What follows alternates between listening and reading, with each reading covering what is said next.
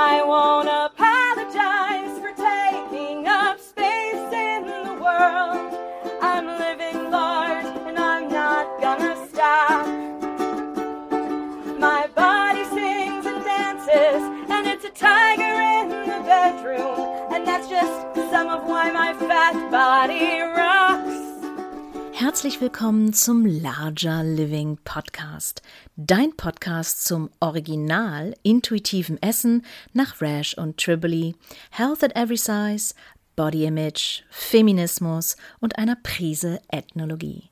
Ich bin Dot und ich bin deine Wegweiserin raus aus dem Diätendschungel hin zu mehr Selbstakzeptanz, mehr Selbstvertrauen, gesunder Selbstfürsorge und Frieden mit dem Essen und deinem Körper. Lehn dich zurück, mach's dir gemütlich, schnapp dir ein Heißgetränk deiner Wahl. Wir legen los. Dieser Podcast wird dir präsentiert von Canendo Organics. Ja, du hast richtig gehört. Ich habe meinen ersten Sponsor bekommen. Vielen Dank, Canendo Organics. Und ich könnte nicht glücklicher sein, denn Canendo Organics stellen CBD-Öle her.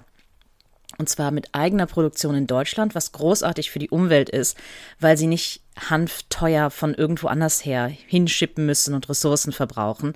Sie sind auch das einzige Unternehmen am Markt, das sich dazu entschlossen hat, die Verpackungen komplett aus Hanf zu machen, was wirklich sehr fortschrittlich ist, denn wenn man Hanf als Papier benutzt oder Papier aus Hanf herstellt, dann verbraucht man fünfmal weniger Rohstoffe als bei herkömmlichem Papier. Und pro verkauften Produkt werden sieben Quadratmeter Regenwald wieder aufgeforstet. Also das ist wirklich vorbildliches unternehmerisches Denken. Und bevor jetzt Missverständnisse aufkommen, nein, es ist nicht möglich, von CBD high zu werden. Das geht einfach chemisch nicht. Cannabidiol ist keine psychotrope Substanz. Das höchste der Gefühle, was euch passieren kann, ist, dass es eine leicht entspannende Wirkung haben soll. Canendo Organics äh, baut komplett Bio an. Und ich hatte jetzt auch die Möglichkeit, sie ausgiebig zu testen. Ich hatte mich für das 10%ige Öl entschieden. Und nicht nur ich habe es getestet, sondern auch einer meiner besten Freunde. Und ich kann eine Sache wirklich bestätigen. Dieses Öl hat nicht diesen räudigen Nachgeschmack, den einige CBD-Öle, die auf dem Markt äh, erhältlich sind, haben, sondern es ist halt leicht nussig, ist ja auch logisch wegen des Hanföls als Trägeröl, ist aber so mild, dass es wirklich fast schon fruchtig ist. Und das sind nicht meine Worte, sondern die von meinem guten Freund. Ihr könnt euch gerne selber überzeugen mit meinem persönlichen Code bei Canendo Organics Larger Living 20. Damit könnt ihr 20% auf den gesamten Shop sparen. Viel Spaß dabei und vielen Dank Canendo Organics für eure Unterstützung. Hallo, herzlich willkommen zum Larger Living Podcast. Heute mit meinem Gast Nicole Wendland, Yoga ja, praktizierende Meditationsspezialistin und es geht heute ganz groß um das Thema Achtsamkeit. Und äh, MBSA, was dafür, also MBSR, was für Mindfulness-Based Stress Relief heißt, mit dem äh, kleinen Extra an interozeptiver Wahrnehmung durch intuitives Essen, was ja auch bei Meditation ein großes Thema ist, Achtsamkeitsmeditation so gesehen, und wie sich das im Alltag zeigt und ja, was das eigentlich alles bedeutet im Leben. Nicole, magst du dich noch einmal kurz vorstellen? Ja, sehr gerne. Ja, vielen Dank, dass ich hier sein darf. Ich freue mich sehr. Äh, vor allen Dingen, weil das, ja, was so deine Themen sind, sind im Grunde genommen auch meine Themen schon immer gewesen. Das Essen. Ich meine, das bei den meisten Menschen so, aber trotzdem hatte ich ein großes Interesse immer dafür. Und Yoga ist halt zu mir gekommen, äh, eigentlich durch meine beiden Omas. Die eine hat es im Kneipverein praktiziert und die andere, die lebt in England und die hat ähm, Yoga praktiziert und später Tai Chi und inzwischen ist sie 101 Jahre alt und ähm, lebt auch noch immer in ihrem eigenen Haus. Und ja, ich bin fest davon überzeugt, dass durch diese Achtsamkeit, die ja Tai Chi und Yoga definitiv eint, sie auch so alt geworden ist. Und ja, in meinem Erstberuf bin ich ähm, Grundschullehrerin und ich habe drei Kinder. 12, 16 und 18. Da braucht es manchmal Yoga, Meditation. Ähm, also das sind so meine Anker. Ja, und wir leben hier sehr ländlich mit, mit Hund und Mann und ja, drei Kindern. Und inzwischen arbeite ich jetzt aber nicht als Grundschullehrerin, sondern eben als Yoga- und Meditationslehrerin und ähm, als Coach, um ja Menschen quasi wieder zu sich selbst zu bringen in ja, was will ich denn eigentlich vom Leben? Da gehe ich total mit dir, da bin ich total mit dir konform. Also das, das mache ich ja auch in meinem Coaching. Nur halt mit meinem Fokus für intuitives Essen, Body Image, Health at Every Size, einer ziemlich großen Portion Fettaktivismus, Feminismus und der Prise Ethnologie von meinem ersten Studium.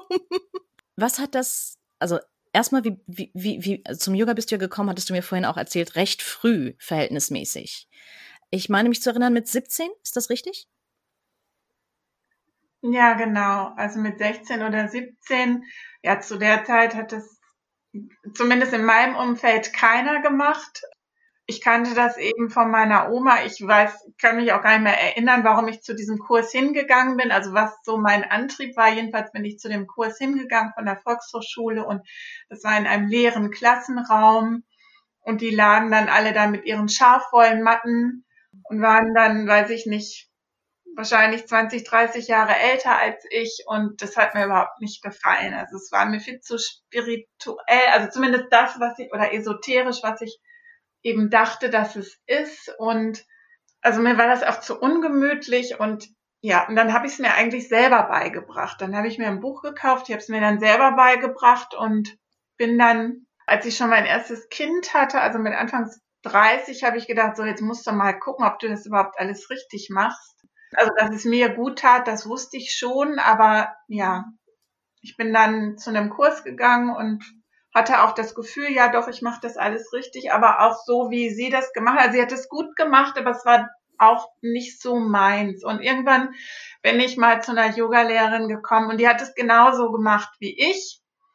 Also ein bisschen dynamischer, fließender und dann war für mich klar, so jetzt, ich will das auch unterrichten und habe dann die Yogalehrerausbildung gemacht.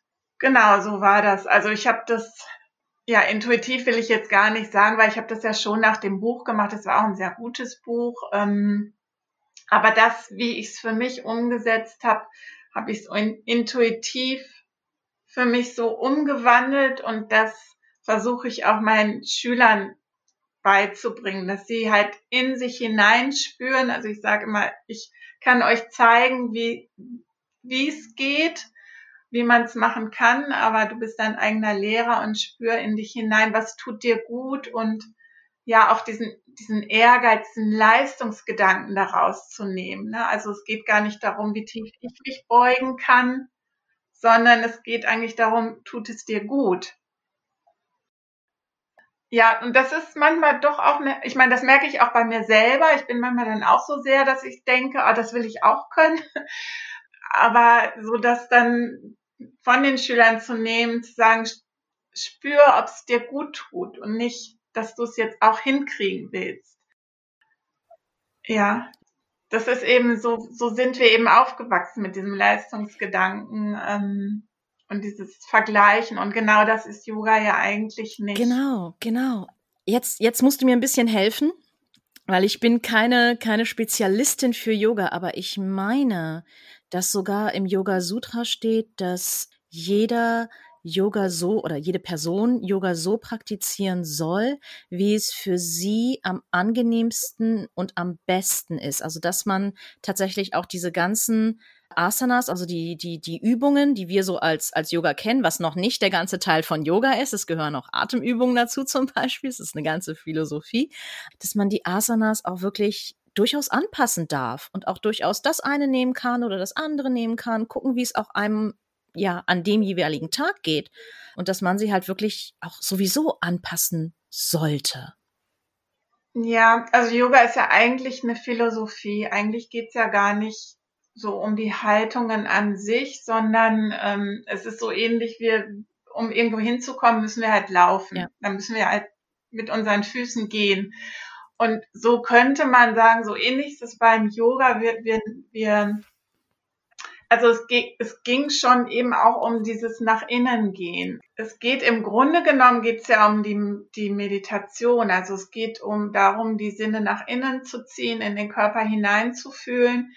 Ähm, das kann man aber nur, wenn man sich im Körper wohlfühlt. Ja. Und dahin sollten diese Asanas eben führen, dass ähm, also die Yogis, die dann stundenlang in Meditation saßen, das konnten die natürlich nur, wenn der Körper einigermaßen fit war. Also jeder, der Rückenprobleme hat, der kann nicht im Schneidersitz sitzen. Also muss man auch heutzutage nicht, aber dann kann man nachvollziehen, warum es gut ist, sich körperlich zu betätigen. Und ich mache das manchmal auch in meinen Meditationsworkshops. Da geht's ja dann gar nicht um Yoga und es geht auch gar nicht um Bewegung, aber wir gehen erstmal in die Bewegung, weil es dann viel einfacher ist, in die Meditation zu kommen. Ja, man muss natürlich auch dazu sagen, es gibt inzwischen ja sehr viele Yoga-Richtungen und zum Beispiel Iyengar-Yoga, was auch eher therapeutisch ist, würde ich jetzt so sagen. Das ist wiederum sehr genau. Aber da ist natürlich der Ansatz, der dahinter steckt, ein anderer. Wenn jemand da mit Rückenproblemen hinkommt, gut, dann braucht er eben auch eine ganz bestimmte Anleitung weil er da ja wieder raus will. Ne? Aber es ist eben was anderes. Deswegen, ich mache kein therapeutisches Yoga. Also das ist auch ganz klar. Also wer zum, ich, ich kann natürlich sagen, wenn du Rückenschmerzen hast, dann machst du die Haltung besser nicht. Aber mein Ansatz ist eben anderer, ist eben dieses, ja, lernen nach innen zu kommen, zu spüren, wo sind meine körperlichen Grenzen, wo kann ich sie ganz sanft ja. erweitern. Und das ist zum Beispiel beim Iyengar Yoga, der Ansatz ist einfach ein anderer. Und das macht es natürlich auch ein bisschen schwierig heutzutage. Also du hattest es ja im Vorgespräch auch erwähnt. Manchmal sagen Leute, ja, Yoga ist gar mhm. nichts für mich. Und da muss man eigentlich immer fragen, ja, was hast du denn für ein Yoga gemacht? Und kamst du mit der Lehrerin gut zurecht oder mit dem Lehrer? Also es sind einfach so verschiedene Faktoren und es gibt eben sehr, sehr sanfte Yoga-Richtungen und es gibt eben sehr herausfordernde Yoga-Richtungen. Und alle haben schon, denke ich, auch so ihre Berechtigung, aber sie müssen zu einem selber passen. Und das ist so das, womit man sich so ein bisschen beschäftigen muss. Und ich glaube, wenn man einen guten Lehrer findet, der wird einem auch sagen können, guck dir doch mal das an oder ich denke, das passt vielleicht besser zu dir oder wie auch immer. Apropos guter Lehrer, ähm, eine Sache, die mir persönlich und auch äh, mit Sicherheit sehr vielen unserer zu Zuhörer und vielleicht auch Zuschauer sehr wichtig ist, ist, also aus meiner Perspektive als dicker Mensch, die sich in ihrem Körper wohlfühlt und auch sehr gerne Yoga macht äh, und auch sehr gelenkig ist, habe ich das Erste, was mir dann auffällt, ist so, hä? Wie kannst du denn jetzt dein rechtes Bein über deinen Kopf kriegen? Das ist ja unmöglich. Und ich so, äh, watch me, bitch. und ich sitze da ich so, ja, guck mal, es ist möglich. Wo entweder den ja, den, den, den dickeren, ähm, den mehrgewichtigeren äh, TeilnehmerInnen ja dann plötzlich auch so eine, so eine Unbeweglichkeit vorgehalten wird. Und auch auf der anderen Seite, wenn jemand sowieso Bewegungseinschränkungen hat, aus welchen Gründen auch immer, was weiß ich, Arthritis oder, oder ähm, was weiß ich, ähm, Rheuma, was auch echt wehtut. Oder ne, die Rückenschmerzen, die wir vorhin ange angesprochen haben. Was für mich einen guten Yogalehrer, eine gute Yogalehrerin ausmacht, ist jemand, der flexibel ist und der auch auf die unterschiedlichen Bedürfnisse eingehen kann. Und wenn da jemand ist und äh, die Person möchte gerne eine Haltung machen, aber ne, mittlerweile, man, man merkt auch, dass es denen nicht gut tut. Man merkt auch, dass sie sich so ein bisschen so reinbeißen, so, ah ja, ich will das jetzt, ich will das jetzt. Was, was würdest du diesen Menschen als Rat mitgeben und aber auch den, den Lehrenden in diesem Szenario? Ähm, den Lehrenden meintest du jetzt? Ja, beides. Also einmal den Schülern und den, und den Lehrenden. Also den Schülern, ähm, also ich mache das halt in meiner Yogastunde so, dass ich, ich kenne ja meine Schüler dann und ähm, also ich weiß zum Beispiel, dass also eine ganz einfache Haltung jetzt, dass für manche das Brett eben sehr fordernd ist. Und dann sage ich halt, ähm, so du kannst mit einem Knie runtergehen, du kannst mit beiden Knien runtergehen, finde deinen mhm. Weg. Und manchmal mache ich das am Anfang der Stunde, dass ich sage, so, es gibt verschiedene Möglichkeiten. Und immer wenn ich dann sage, finde deinen Weg, dann finde deinen Weg. Also die kennen dann die verschiedenen Möglichkeiten und wie man zum Beispiel vom herabschauenden Hund wieder nach vorne an die Matte kommt. Da gibt es einfach verschiedene Wege und die besprechen wir dann. Und also das ist so das, was dann von mir eben kommt, dass ich immer wieder dieses Angebot mache, dein Weg, dein Lehrer. Ich sage allerdings auch, wenn ich jetzt natürlich sehe, dass du irgendwas machst, wovon ich glaube, dass es dir dich schädigt oder deinem Rücken schädigt, dann sage ich das natürlich auch. So, und was ich vielleicht Schülern sagen würde, die jetzt für sich zu Hause praktizieren, die jetzt eben keinen Lehrer da haben, ist, ja, spür in dich hinein, ob es dir gut tut, ob es dir auch im Nachhinein Freude mhm. bereitet. Mhm. Weil manchmal, wenn wir in diesem Leistungsgedanken sind, dann bereitet es uns vielleicht in diesem Moment Freude, weil wir eben diese Leistung bringen wollen. Aber spüre eben auch in dich hinein, ob es dir im Nachhinein Freude bereitet. Und manchmal sage ich auch so ein bisschen ironisch, wenn du am nächsten Tag Rückenschmerzen hast, dann weißt du definitiv, dass es nicht richtig war. Und manchmal brauchen wir auch diese Lehre. Manchmal müssen wir das spüren. Da bin ich zu weit gegangen da bin ich über meine Grenze drüber gegangen. Also es ist mir auch ganz oft passiert. Ja, danke, dass du das auch nochmal sagst. Also die, die meisten Leute glauben ja auch immer, dass, dass, die Lehr dass die Lehrenden perfekt sind und dass die das gemeistert haben. So, nein, wir sind unsere eigenen, unsere eigenen Lehrer und unsere eigenen Schüler bis ständig. Ja, genau. Ja, die, die, die Lebenssituationen, die verändern sich ja auch. Man hat eben Vater, da ist man total flexibel und dann hat man wieder das Gefühl, man wäre irgendwie um zehn Jahre gealtert und denkt, wieso, wieso geht das jetzt nicht mehr? Und dann kommen aber wieder andere Phasen. Und, und genau das ist ja auch Yoga. Das ist ja nicht, ähm, das ist ja kein Ballett. Also es ist auch sowas, was ich oft sage, wir machen hier kein Ballett. Also äh, wir, wir wollen jetzt hier nicht alles synchron machen, sondern im Grunde genommen müsste es so sein, jeder bräuchte so Scheuklappen und dürfte gar nicht sehen, was die anderen machen, weil man einfach sehr bei sich Richtig. bleibt. Ja, und einmal haben wir das auch gemacht, da habe ich mal das Licht ausgemacht, haben wir mal Yoga im Dunkeln mm. praktiziert. Einfach um so dieses Gefühl zu bekommen, ja, wie ist das denn, wenn ich so ganz bei mir bin und wenn es gar nicht drauf ankommt, wie es sich im Außen anfühlt, sondern nur, wie fühlt es sich denn für mich im Inneren an? Und das finde ich ist ja auch die Schönheit des Yogas, dass ich mich im, in meinem Inneren schön fühle. Also es geht gar nicht, wir nehmen ja ganz oft diesen Blick von außen, also dass wir dann denken, ja, wie sieht das denn jetzt aus? Und dann versuchen wir uns so vorzustellen, wie sehe ich jetzt in dieser Haltung aus? Mhm. Am Ende, für mich zumindest, geht es nicht darum, sondern es geht darum, dass ich die, meine innere Schönheit spüre. Und es gibt Haltungen, die sind halt herausfordernd, da spüren wir die nicht so. Aber es gibt Haltungen, da spüren wir die sehr wohl. Aber manchmal braucht man jemanden, der diesen Blick darauf lenkt und, dann auch mal sagt, ja, und wie fühlst du dich denn jetzt in dieser Haltung? Wie geht's genau. dir jetzt? Oder ähm, wir machen manchmal sehr herausfordernde Haltungen und dann frage ich, ja, aber wo spürst du jetzt die Leichtigkeit? Wo ist jetzt noch Leichtigkeit? Und wenn es nur die Nase ist, die sich jetzt gerade nicht anstrengen muss, aber wo spürst du die Leichtigkeit? Ja, also so versuche ich meine Teilnehmer immer mehr nach innen zu fü führen, so dass sie, wenn sie das zu Hause alleine praktizieren, das sind ja so Sprüche, die man immer und immer, immer wieder wiederholt und dann sagen die mir manchmal auch, ja, wenn ich das dann zu Hause mache, dann höre ich schon deine Stimme. Ja, und was ich Lehrenden sagen würde, naja, also sagen wir mal, sie würden mich darum fragen, ich würde jetzt nicht hingehen und denen Ratschläge erteilen wollen, aber wenn mich jemand fragen würde, ja, dann würde ich eben auch sagen, ähm, gerade beim Yoga geht es eben nicht um das Vergleichen und um das Äußere, sondern es geht eben um das Innere und im Grunde genommen geht es ja für den Lehrenden darum, den inneren Lehrer zu schulen. Also, dass der Yogalehrer, die Lehrerin dem Schüler hilft, den inneren Lehrer zu mhm. schulen, mhm.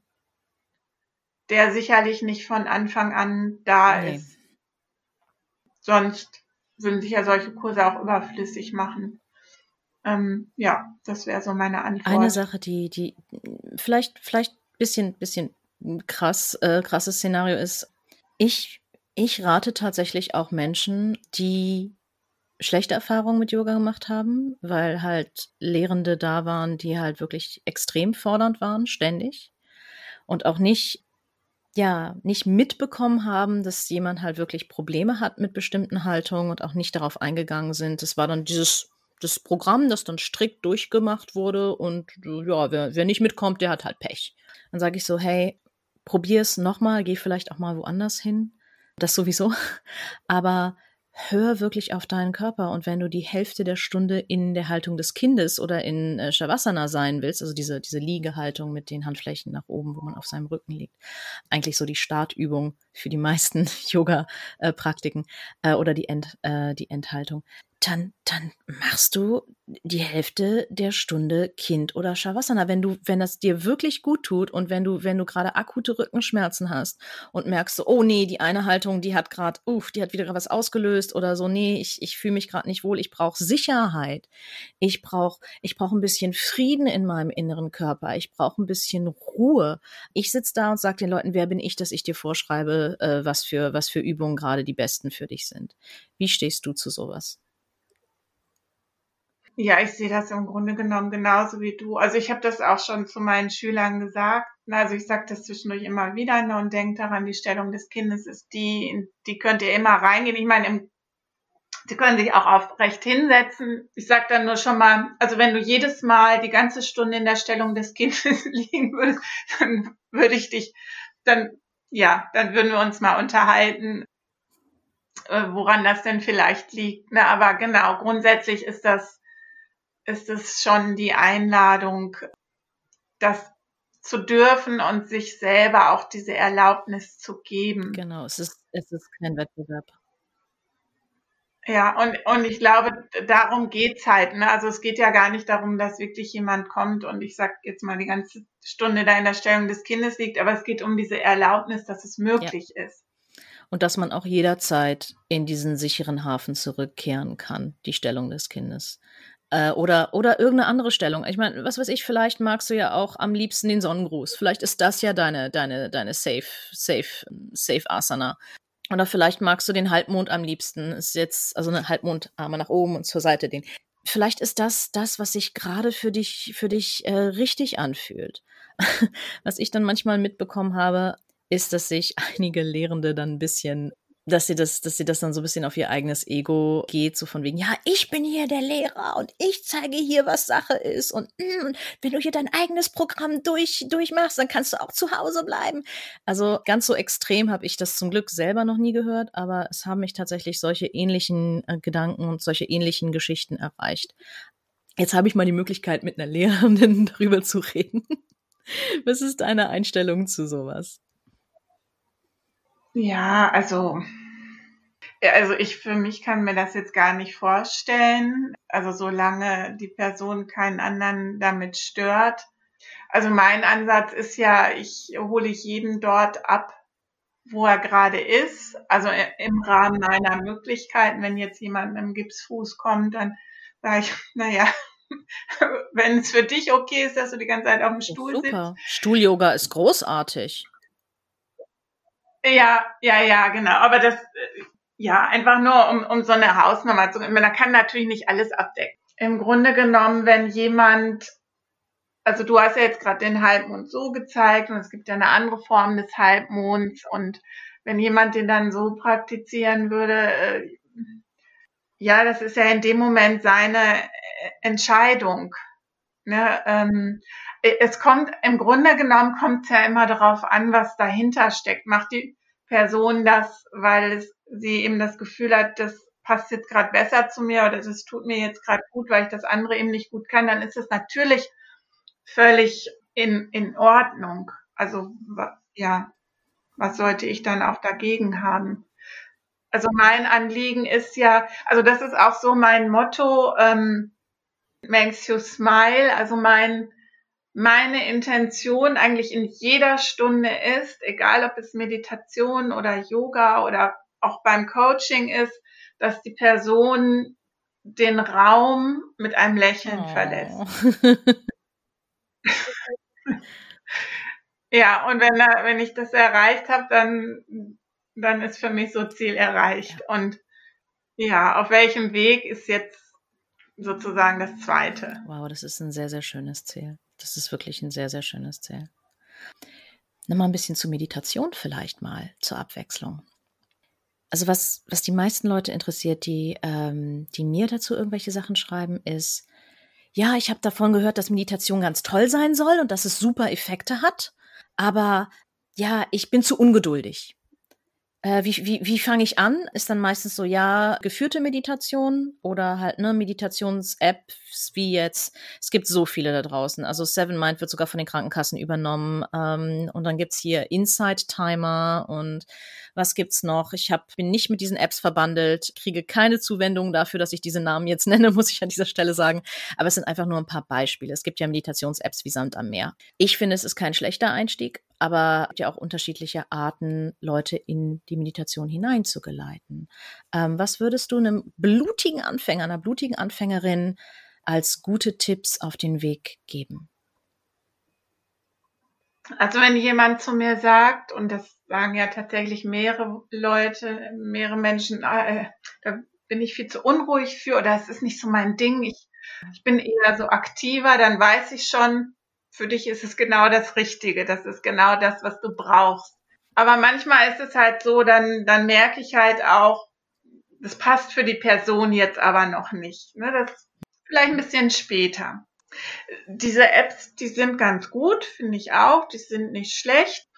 Aber was ich halt immer mehr merke ist, und so war es ja im Grunde genommen bei mir auch, Meditation braucht echt einen mhm. Lehrer. Also man braucht schon einen guten Lehrer. Ähm, also Yoga habe ich mir ja selber beigebracht. Ich finde das auch immer noch in Ordnung. Da ist jetzt nicht, dass ich rückblickend sagen würde, na ja, ich habe es ja irgendwie hingekriegt, aber besser wäre es doch anders gewesen. Das ist so für mich aus meiner Sicht in Ordnung. Aber für Meditation, also man kann damit auch alleine anfangen. Also habe ich ja auch gemacht. Aber desto tiefer man in die Meditation kommt oder desto länger man das macht, es, es, es bilden sich auch Hürden. Und über die kommt man in der Regel nicht gut alleine drüber. Weil es gibt auch so viele Mythen um die Meditation. Also ja, dabei soll ich nicht denken und weiß ich nicht, man soll im Schneidersitz sitzen. Viele meinen auch, man sollte bei der Meditation liegen. Also es gibt so ganz unterschiedliche Sachen. Ne? Die einen denken so, die anderen denken so. Und jeder hat halt in der Meditation eine andere Herausforderung. Und beim Yoga sieht man ja, okay, so sieht die Haltung aus. Ich versuche das jetzt mal nachzumachen. Bei der Meditation sieht man das aber nicht. Man sieht ja nicht, was geht in dem einen drin vor. Und deswegen sage ich auch in meinen Workshops immer, ich frage immer nach der Meditation und wie ist es dir damit ergangen? Und manchmal sehe ich schon, dass einige denken, oh, müssen wir das jetzt, jetzt mal erzählen? Aber das ist so wichtig, weil nur durch diesen Austausch kann ich eigentlich erfahren, ja, worauf kommt es denn eigentlich an? Und es kommt nicht darauf an, dass ich keine Gedanken mehr habe oder dass ich im Schneidersitz sitze oder so, sondern es kommt eigentlich auf ganz andere Dinge an und die, die Learnings, also diese Dinge, die mich wirklich weiterbringen, welche sind die denn? Also manchmal sind dann Teilnehmer total enttäuscht am Anfang, weil sie dann immer so, so einnicken. Ja, ihnen das dann auch zu nehmen, also zu sagen, ja, okay, das ist zwar nicht Ziel der Sache, aber für den Anfang ist es total gut, weil es zeigt, dass du dich, dass du schon mal runterfährst. Ähm, das Gegenteil wäre viel schlimmer, wenn du das Gefühl hättest, du müsstest die ganze Zeit gucken, was um dich herum ist. Ja, also wer wirklich, also ich sag mal, wer sich sehr belastet fühlt und deswegen gerne Meditation machen würde, um aus dieser Belastung herauszukommen, da, da würde ich einfach nahelegen, sich dann auch einen guten Lehrer zu suchen. Weil ich glaube, bei, bei so einer App, also das kann man durchaus machen und wenn es einem Spaß macht, ist es ja auch gut. Aber die Gefahr ist halt, dass wenn es dann wirklich um die Stellschrauben geht, dann hört man vielleicht doch zu schnell wieder auf und sagt, ach, das ist nichts für mich. Und das wäre einfach total ja, lass schade. doch mal über die Stellschrauben und die Hürden reden. Also, oder, oder möchtest du lieber mit den Mythen anfangen? Ich finde beides mega interessant, weil darüber wird viel zu wenig gesprochen, was Meditation angeht, finde ich. Ja, also wir können ja mal, also so zum Beispiel ein Mythos ist, dass viele sagen, ach, äh, darf ich mich bei der Meditation denn gar nicht hinlegen? Und dann sage ich, nein, eigentlich nicht. Also es gibt schon mal Ausnahmen, weil Meditation, und das ist der zweite Mythos, ist keine Entspannungsübung. Also die Entspannung ist sozusagen das Nebenprodukt, das ist auch ein sehr schönes Nebenprodukt, aber eigentlich geht es nicht darum, sondern es geht darum, einen Fokus zu wahren. Also einen Fokus zu wahren, aber nach innen gerichtet. Einen nach innen gerichteten Fokus. Und das kann der Atem sein, das kann bestimmte Gedanken sein, wie bei der Meta-Meditation, ja. wo man eben immer bestimmte Sätze wiederholt. Also dieser Fokus kann Musik sein, der kann ein bestimmtes Bild sein. Also, dass wir halt lernen, mit unseren Gedanken in einer bestimmten Art und Weise umzugehen. Und ich mache jetzt halt angeleitete Meditation. Das heißt, ich führe durch meine Worte die Teilnehmer in die Meditation und was dann da der Fokus ist, darüber sprechen wir. Und mein Aufhängerthema ist die Lebensfreude. Also bei mir geht es dann eben in der Meditation darum, in die Lebensfreude zu kommen und die dann in der Meditation auch wirklich zu spüren. Und es gibt eben sehr viele Menschen, die spüren die gar nicht mehr, die Lebensfreude. Die haben das quasi verlernt, die zu spüren. Und die Stellschrauben oder die Hürden sind eben, also erstmal diese Erfahrung zu machen, ja. wie ist es denn, wenn ich nach innen gehe, weil wir sind ja total nach außen gerichtet. Von daher haben viele Menschen das eben auch verlernt. Ja, was heißt es denn überhaupt, nach innen zu gehen? Also nicht Fernsehen gucken, also nicht sich ablenken, also abschalten im Sinne von ablenken, sondern abschalten im Sinne von alles, was außen ist, sozusagen minimieren oder wegnehmen und dann nach innen zu oh ja. spüren. Ja, Bewusstsein ist zum Beispiel so eine Stellschraube, dass ich mir bewusst werde, ja, zum Beispiel, wie geht's mir denn eigentlich gerade? Also das mache ich auch in meinem Yogakurs, dass ich oft ähm, am Anfang frage, in welcher Stimmung bist du jetzt gerade? Ja, wenn, wenn du jetzt als Zuhörer zuhörst, kannst du dich auch fragen, in welcher Stimmung bin ich denn jetzt gerade? Also vielleicht bin ich freudig oder neugierig, vielleicht bin ich auch gelangweilt oder träge oder total müde. So. Und wenn ich das so für mich einmal benannt habe, ja, und woran merkst du das? Woher weißt du denn, dass du jetzt gerade neugierig bist oder müde? Woran merkst du das? Und das ist ja dieses nach innen spüren. Genau. Was ich dann auch immer mache, ist, wo in deinem Körper spürst du das? Also die Leute dann auch wirklich ganz bewusst wieder zurück in den Körper zu holen. Oh, du bist traurig? Wo in deinem Körper bist du denn traurig? Und dann gucken mich die Leute erstmal so an, so, äh? Traurig in meinem Körper? Ja, äh, ich bin traurig. Ja, aber spür mal in dich hinein. Wo bist du traurig? Und dann, dann passiert was äh, sehr Interessantes und das, ich weiß nicht, ob du diese Studie auch mitbekommen hast, mit Sicherheit. Ich meine, die ging ja durch die ganze MBSR und ganze Achtsamkeitsszene weltweit rauf und runter. Eine finnische Studie von Numenera et al., die einen großen Anteil Menschen, also ich glaube mehrere hundert äh, äh, ProbandInnen in den hier Kernspintomographen gesteckt hat und tatsächlich die Leute dazu gebracht hat, gewisse Gefühle zu, zu fühlen und dann halt wirklich ähm, mit hier Computertomographie gezeigt hat, dass wirklich bestimmte Areale im Körper eher durchblutet und auch aktiver sind als andere bei anderen Gefühlen. Und der Witz ist bei Freude der ganze Körper. Haha, Go figure. Und zum Beispiel bei Ohnmachtsgefühlen nur die Extremitäten und Rumpf und Kopf gar nicht. Das sind natürlich Mittelwerte und natürlich fühlt jeder Gefühle auch anders und mehr oder minder, aber es ist, es ist mehr so, so ein Mittelwert dafür. Das ist wirklich der wissenschaftliche Beweis. Ja, Gefühle sind nicht nur hier oben zwischen den Ohren, sondern wirklich überall.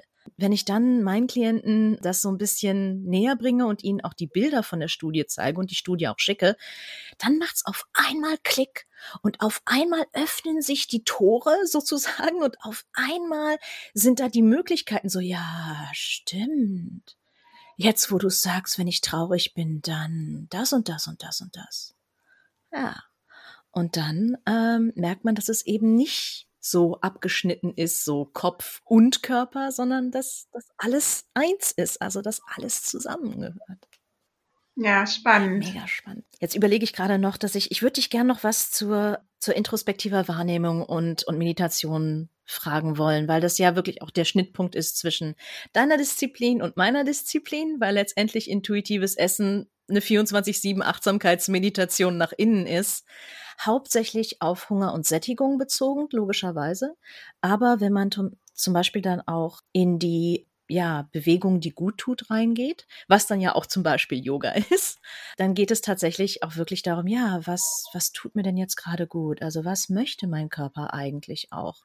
Und Menschen, die vielleicht auch Jahre und Jahrzehnte lang gemobbt worden sind für Bewegung, ähm, beispielsweise im Sportunterricht, so hey, ich gehörte dazu, wo dann der natürliche Bewegungsdrang wirklich komplett aberzogen wurde, dann durch solche Sachen, also durch Achtsamkeit dann lernen, so hey, ich habe ja einen Bewegungsdrang.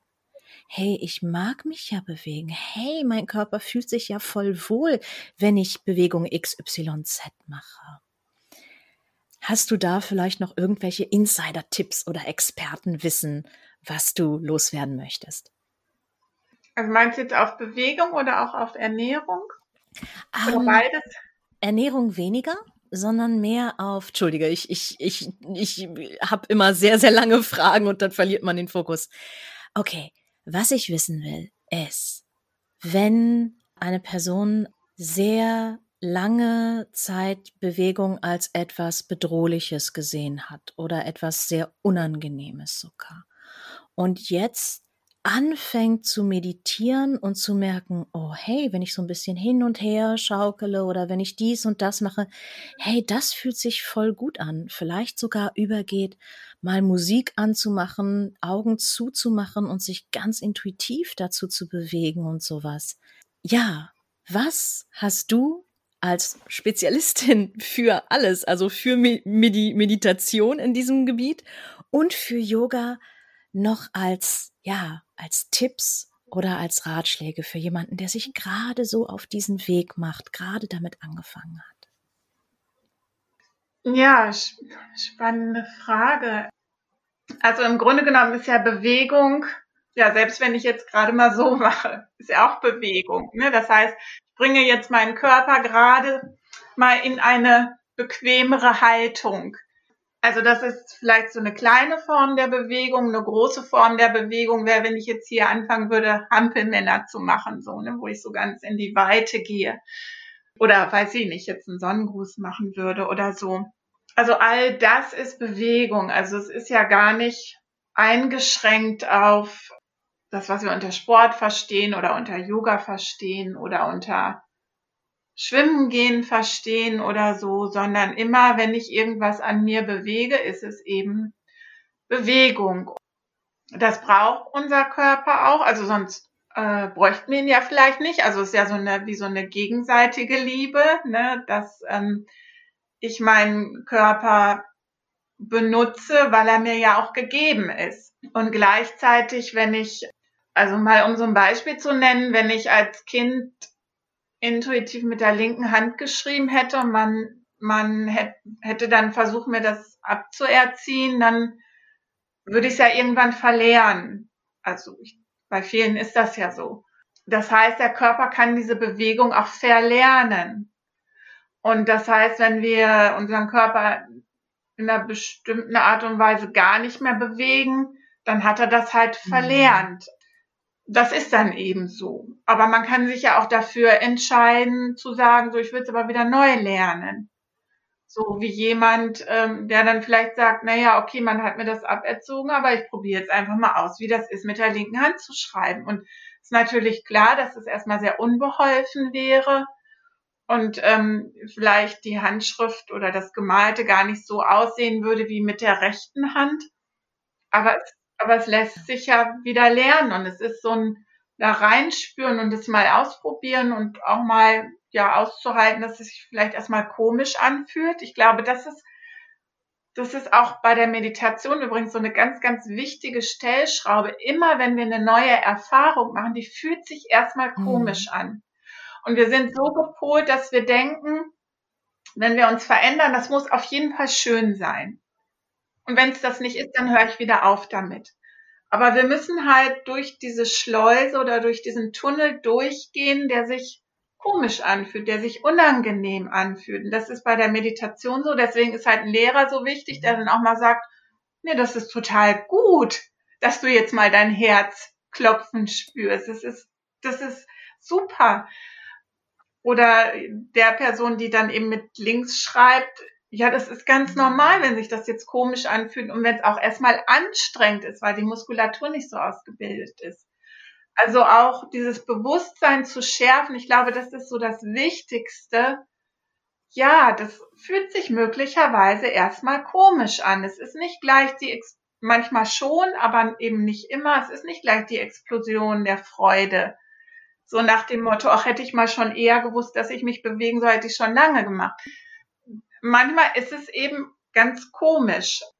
Ja, und gerade bei Bewegung wahrscheinlich kommt noch so dies hinzu, ja, und wenn mir dann andere zugucken, ähm, also für mich ist das manchmal ja auch komisch, wenn ich als Yogalehrerin da irgendwas vormache.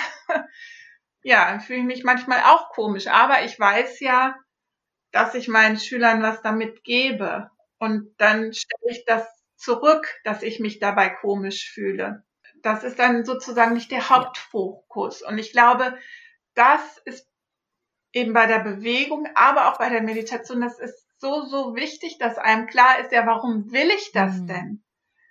Also ich will das ja, weil es weil es mir besser geht. Und dann habe ich das Vertrauen in, in dich dort oder in, in Nicole, die sagt, ja, du kannst es erreichen. Und das dann einfach mal auszuprobieren und durch dieses, es fühlt sich unangenehm an, durchgehen. Ich hatte das mal bei einem äh, Meditationsworkshop und das fand ich total schön. Äh, da habe ich das eben so gemacht, dass wir vor der Meditation eben auch uns bewegt haben. Und da habe ich dann Trommelmusik gespielt, die ich eigentlich total mitreißend finde, wo ich so denke, da macht man so automatisch mit. Und dann hatte ich einen Teilnehmer, der hat ganz still da gestanden. Und der hat nur so ein bisschen mit dem Fuß und dann habe ich auch gedacht, ja, wenn, wenn das so für ihn okay ist. Im Grunde genommen war das ja viel auffälliger, weil ja alle anderen sich so bewegt haben und er hat wirklich ganz still gestanden. Er hat dann hinterher auch gesagt, ja, das war so das, was für ihn möglich war. Na, also für ihn wäre eben dieses, ja, sich zeigen, so weit nach außen gehen, das, das war dann eben nicht nicht möglich. Und also für mich wäre es auch okay gewesen, wenn er sich gar nicht bewegt hätte. Aber ich fand es so schön, dieses Bild, dass er seinem Fuß sozusagen äh, die Bewegung erlauben ja. konnte und sich damit auch zu zeigen erlauben konnte. Und ich glaube, das, das ist eben auch so was ganz Wichtiges, dass wir immer ja bei diesem kleinsten gemeinsamen Nenner anfangen. Also, ne, ich muss ja nicht gleich vom Dreier springen. Ich kann ja auch erstmal wenn ich mich da sicher fühle, dann springe ich doch erstmal vom Becken ran. Auf jeden Fall. Und wenn du, wenn du äh, dann tatsächlich auch mal beim Dreier angekommen bist, dann hast du auch jederzeit die, die Erlaubnis, mal wieder vom, äh, wieder zurück zum Einer zu gehen oder zum Beckenrand, wenn du dich nicht danach fühlst. Also, na klar, ich bin auch ein großer Fan davon, aus der Komfortzone rauszugehen, auf jeden Fall, weil dort, dort ist das, wo tatsächlich am meisten, ja, wo am meisten ja, spannende Dinge passieren, wenn man so ein bisschen aus seiner Komfortzone rausgeht, oder? Das ist da, wo man, wo man das, das, das meiste Neue entdeckt. Das ist da, wo, wo, wo die Spannung ist. Das ist da, wo auch am meisten zu lernen ist, wo das meiste Wissen ist außerhalb der Komfortzone. Aber natürlich ist es außerhalb der Komfortzone auch nicht komfortabel. das sagt schon ja der Name. Und es macht auch echt Angst. Also viele Menschen wirklich, es ist und Angst möchte ich hier wirklich nicht kleinreden. Ne? Also Angst ist wirklich. Ich äh, kenne mich, äh, ich weiß nicht, ob du dich noch daran erinnerst, so eine alte, alte Kinder, altes Kinderbuch, ich weiß gar nicht mehr welches, aber es war dann Angst fresse, fressen Seele auf, ne? Und so fühlt sich das wirklich an. Angst fressen Seele auf manchmal. Und natürlich hast du die Erlaubnis, jederzeit wieder zurückzugehen in, in deinen sicheren Hafen oder in, in, in deinen Safe Space und zu sagen so, ja, nee, ich habe das ausprobiert, mir schlägt das Herz jetzt, upsa, mir schlägt das Herz bis zu meinem Popschutz, nein, gegen das Mikro gehauen. Mir schlägt das Herz wirklich bis in meine, bis in meine Wimpern. Nee, ich, ich, ich, ich muss mal ein bisschen, ich muss mal ein bisschen, ich muss wieder, ich muss wieder einen Gang runterschalten. Das ist jetzt gerade, das ist jetzt gerade ein bisschen zu viel für mich, ist zu viel für mein ganzes System. Es ist zu viel, zu viel für meine Psyche, zu viel für meinen Körper. Ähm, das ist total okay. Und dann, ne, aber du hast dich ein kleines bisschen aus der Komfortzone rausgetraut und du hast was über dich gelernt und du hast dieses, dieses mhm. Wissen, du hast diese Erfahrung gemacht und das ist ja auch eine ermächtigende Erfahrung. So, ja, hey, ich hab's gemacht. Ja, hey, ich kann's. Ja, hey, ich hab nicht, ich war nicht immer bei Schema F. Ich bin ein bisschen rausgekommen. Und deswegen ist mir halt auch wirklich ganz wichtig, jetzt nochmal ganz explizit anzusprechen, insbesondere für Leute mit Traumaerfahrung, insbesondere für Leute mit Angststörung. Sehr, achtet gut auf euch, egal was es ist. Auch wenn es unangenehme erste Bewegungen oder halt auch unangenehme erste Meditationserfahrungen gibt's ja auch sind. Natürlich dürft ihr jederzeit zurückkommen zu einem Zustand, der euch, der euch abholt und der euch, der euch Sicherheit bringt. Selbstverständlich achtet gut auf euch. Aber dann verpasst ihr halt die Chance, außerhalb von der Komfortzone das Wissen zu erlangen, was da ist. Das war mir noch wichtig. ja, und ich glaube, dafür ist einfach so eine Begleitung ganz wichtig, zu der man Vertrauen ja. hat und die dann ne, sagt, ähm, ja, ich helfe dir bei diesem Prozess oder was könnte jetzt der nächste Schritt sein? Genau. Ja, Nicole, ich gucke gerade auf die Uhr und ich merke so, oh mein Gott, wir reden schon so lange, ich will dich auch nicht länger aufhalten. Ich wollte dich natürlich noch fragen, wo man dich finden kann, wenn man jetzt sich von dir ins weiterhin inspirieren lassen möchte oder vielleicht sogar Kurse mit dir machen möchte. Ja, wo bist du zu Hause? Ja, also ich habe eine Webseite www.nicolewendland.de und ja, im Moment biete ich eben ganz viel online an, der Situation geschuldet. Und ja, ich bin bei Facebook unterwegs, bei, äh, unterwegs bei Instagram so ein bisschen. Also ich weiß nicht, ob du Show Notes hast, ob du es dann da noch. Ich hoffe, verlinkst. ich krieg's hin, weil ich bin gerade dabei, meine Website zusammenzustellen, weil ich eingesehen habe, Nein, ich brauche auch Hilfe. Nein, ich brauche auch einen Lehrer. Nein, alleine. Wenn ich meine Website alleine mache, dann, dann sieht die echt kacke aus. Ich muss, ich brauche jemanden, der das besser kann als ich. Und deswegen dauert es noch ein bisschen. Aber ja, ich möchte schon Notes machen. Ja, ja, und ja, also bei YouTube findet man mich auch unter dem Namen Nicole Wendland. Da habe ich ähm, auch einiges an Videos, genau, wo man mich auch so ein bisschen besser kennenlernen kann. Auch schön, schön. Ja, dann äh, vielen Dank für deine Zeit und äh, euch vielen Dank da draußen und habt euch lieb da draußen, denn ihr verdient es. Ciao. Tschüss. Falls dir der Podcast gefallen hat, warum hüpfst du nicht rüber zu patreon.com slash largerliving und unterstützt mich dort. Du unterstützt damit den Podcast und meine Arbeit beziehungsweise den Haze und IE Support auf Instagram, der jeden Mittwochabend um 19.30 Uhr stattfindet. Auf Patreon erwarten dich unterschiedliche Tiers. Du kannst 5 Euro im Monat spenden, 10 Euro im Monat spenden und 20 Euro im Monat spenden und bekommst dafür unterschiedliche Bonis und unterschiedliche Goodies. Bei 5 Euro bekommst du einen Shoutout, bei 10 Euro darfst du aktiv mitbestimmen, wen ich als nächstes interviewe und auch was für Fragen ich stelle. Und ab 20 Euro im Monat bekommst du diese exklusiven QA-Folgen, also Question and Answer, Frage- und Antwort-Folgen mit den ExpertInnen, die ich interviewe, in dein Postfach geschickt. Damit kannst du mich unterstützen, damit zeigst du mir, dass dir dieses Projekt wichtig ist, dass du mehr von mir hören möchtest, mehr von Podcast und du kannst dich aktiv einbringen. Und wie immer kannst du mich auch völlig kostenlos unterstützen, indem du auf Apple Podcasts gehst, beziehungsweise dir eine iTunes-ID holst und mir auf Apple Podcasts eine Bewertung schreibst, denn damit sorgst du dafür, dass dieser Podcast hier in den Vorschlägen für die Rubrik Gesundheit, in der dieser Podcast gelistet ist, weiter nach oben rutscht und mehr Menschen die Anti-Diät-Message hören. Du hilfst also aktiv dabei, anderen Leuten mitzubekommen, dass Diäten einfach nicht die Lösung sind und dass intuitives Essen die Alternative sind und Health at Every Size, um halt gewichts- Gesundheitsförderung im Leben zu bringen. Außerdem tust du noch was dafür, dass ziemlich viel Feminismus in diesem Podcast und auch generell in die Welt kommt und die Prise Ethnologie, die sprenkelst du selbstverständlich auch in die Ohren der anderen. Ich würde mich auf jeden Fall sehr freuen.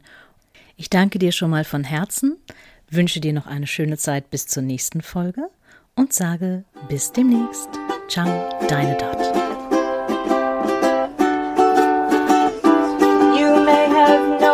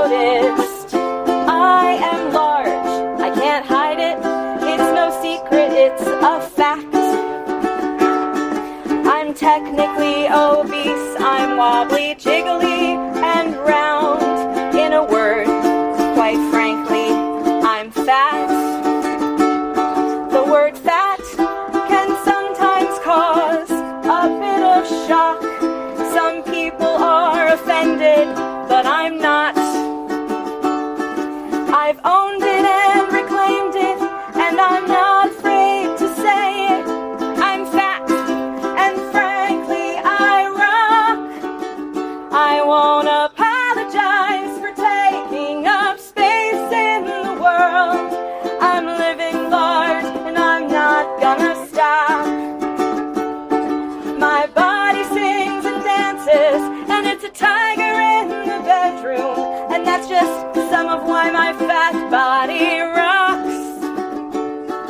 The war on obesity's a pile of shit. They just want to sell you one more diet book. They spend $650 billion round the world. So we're at war against the way that people look. Some people want to clutch their pearls and worry about us. They should be dieting. Dear God, what about their health? But there's no correlation between health and my appearance. So you can keep your damned opinions to yourself. I won't apologize for taking up space in the world. I'm living large and I'm not gonna. My body sings and dances, and it's a tiger in the bedroom, and that's why my fat body rocks. So let me lay some knowledge on you guys. I wasn't kidding about the diet industry worldwide being worth an estimated $650 billion in 2015. That's Milliarde for you Germans. Yeah, so do you have a reason to hate yourself? How about 650 billion reasons they want you to hate yourself? The diet industry admits that a very low percentage of people can actually lose weight permanently. We're talking maybe 5%, but more likely about 1%. That's right, 1%. And that's not because we're lazy slobs with no willpower. I'll ask any fat person. My story is pretty typical. I started dieting when I was 10 years old. I dieted for more than 20 years of my life. I even had surgery. That's right. I paid someone to cut me open, give me some really shitty side effects, risking permanent malnutrition and death for maybe a 5% chance at permanent weight loss. You know why we can't lose weight? It's science, bitches. Neuroscience, to be exact. It's called a set point, and it means that whatever weight your body gets used to, even if it's 300 pounds, if your weight drops below that, you burn fewer calories, produce more hunger inducing hormones, and your brain finds eating more pleasurable. Oh, and if you're part of that magical 1% that lost weight permanently, you're talking about fighting those hunger hormones for the rest of your life. Fuck that shit. I will take chocolate. Thank you. And all of this is for what? Science can't even say if the health problems associated with being fat are actually from being fat or from the yo yo dieting that all fat people feel compelled to do. Oh, and let me say this there are no studies that show that losing weight significantly improves long term health outcomes. Yes, I have sources. See me after the show. And for a little extra fun, studies do show that if you diet to lose weight, even if you're not fat right now, you're three times more likely to end up fatter than you started. Jesus Christ! So the good news is, to be healthy, it doesn't really matter what you weigh. What matters is whether you exercise, eat right, and don't smoke. So what's the real problem here, right? The real problem is that we're taught from the cradle that fat is disgusting. Well, guess what? That's bullshit. We're running out of people left to hate. They're letting all the refugees in. If I can't hate you cause you're queer or female, Jewish or disabled, I can at least hate you because you're not thin. So if you want to advise someone to lose some weight, even if helping is your only desire, consider if your time might not be better spent by quietly setting yourself on